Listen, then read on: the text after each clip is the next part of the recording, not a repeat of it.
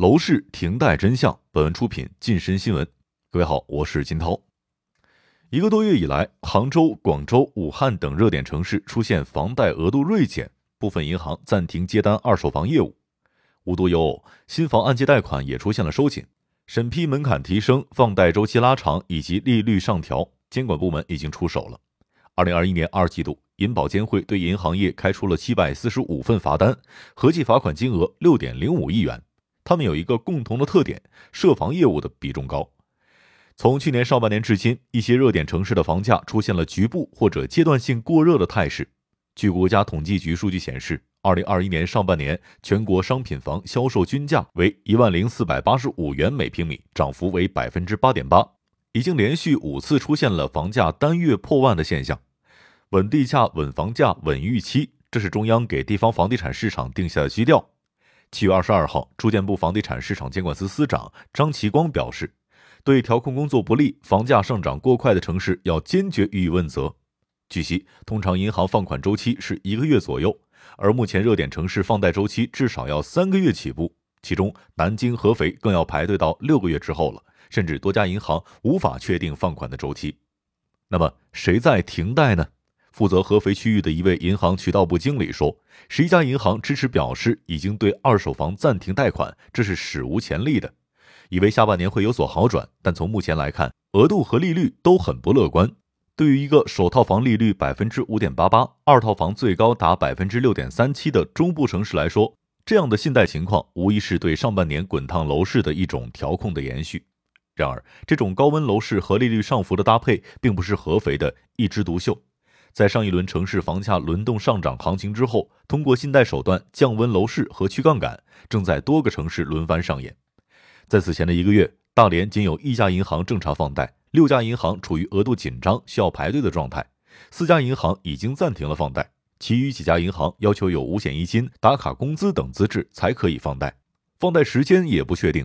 此外，工商银行明确表示暂停办理二手房贷款业务。重庆银行、建设银行、邮政储蓄银行等都明确表示，贷款的额度比较紧张，放款时间延长也是事实。在南部城市，房贷荒也来了。六月，广州银行的首套房贷利率从最低峰的百分之四点九直线上升到百分之五点四，各家银行的房贷额度越发的紧张，且放款需要等待的时间也很长。在深圳十二家主流银行当中，七家表示首套、二套房的放贷情况稳定。五家银行表示无法保证放款的时间，比如华夏银行、中信银行等。一位专业做按揭的从业人员表示，基本上抵押完之后，三个工作日审批之后就可以放款。个别的银行存在放款稍微慢一点。停贷现象最为严重的还是长三角地区了。通过调查发现，苏州四大行的利率集体上涨。一周前，中国银行利率约为百分之五点八，一周内上涨了百分之零点二，且已经停止对二套房购房者发放贷款。多家银行经理也同时表示，目前放款条件当中对征信的要求十分的严苛，目前利率波动比较大，不排除继续上涨的可能。另外，还有一部分城市进行了选择性的停贷，对房龄进行了限制。郑州有银行通知只接受房龄十五年以内的二手房的贷款，西安房龄超过二十年的房子已经开始停贷，后续不排除有升级的可能。武汉有银行直接停了房龄二十年以上的二手房贷款的审批。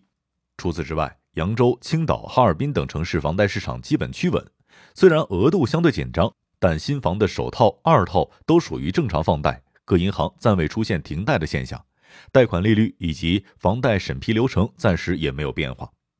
停贷是一剂猛药，但并不通用，多数银行选择了延长放款周期和提高房贷利率这样的做法。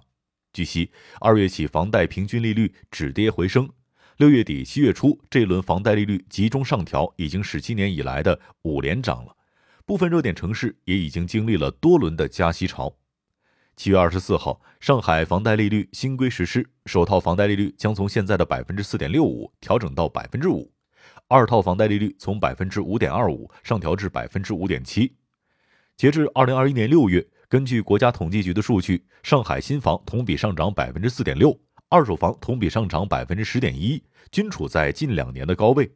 这一点从另一个数字亦可以看出：二零二一年上半年，上海住户贷款当中，长期贷款余额为二点三四万亿元，同比增长百分之十一点一；两位数的信贷增速推动了房价的上涨。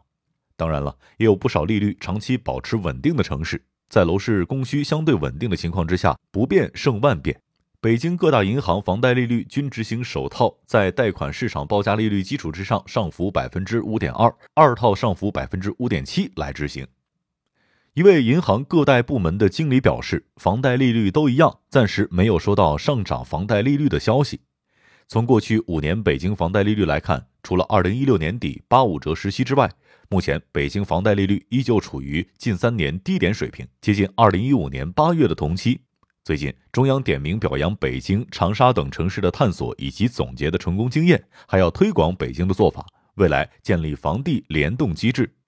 驱逐劣币。这两年来，有数家步子大的房企出现了问题，皆因为资金链断供，有的是股东不给钱，有的是银行不给展期，不一而足，而并非产品出现了问题。虽然没有像二手房出现个别暂停贷款的情况，但新房贷款时间同样被拉长，这也进一步的影响了房企的回款速度。不少的开发商直言压力特别大。招商银行长宁区信贷负责人表示，虽然今年还会留给开发商一些额度，但一家支行可能也就是两千万、三千万额度，这显然不足以支撑起开发商的贷款需求。对于头部房企而言，由于其授信额度比较高，以及项目比较好，大概率会优先放款。但对于中小房企而言，尤其是拼销售速度、拼回款速度、拼资金滚动的高周转企业，今年的日子会很难过。银行贷款收紧，甚至影响到某些房企百分之三十以上的贷款资金。换言之，卖一千亿元的房子，手上就有了三千亿元银行额度放不了款。而开发商眼下能够做的事情非常有限，除了多全款将房子一次性卖给客户，无非是提前做好资金延迟到账的财务筹划。或者选择在开发贷的时候就找到合作的银行，将后续按揭的贷款也配套好。但不管是房住不炒，还是三道红线，以及银行房贷收紧，政府的调控初衷就是为了房地产的市场健康，不希望最后地产成为了社会的毒瘤。通过这一系列的调控，有问题的房企自然会爆雷和出局，内功好、产品好的企业才能够熬得过去。对开发商而言，过去依靠财务杠杆增长的模型基本失效。他们需要通过经营杠杆保持自身发展速度和规模的优势，但眼下贷款资金端一旦受到限制，就算部分企业房子卖得好，也可能会出现资金周转效率明显降低。商业洞听是虎嗅推出的一档音频节目，精选虎嗅耐听的文章，分享有洞见的商业故事。我是金涛，下期见。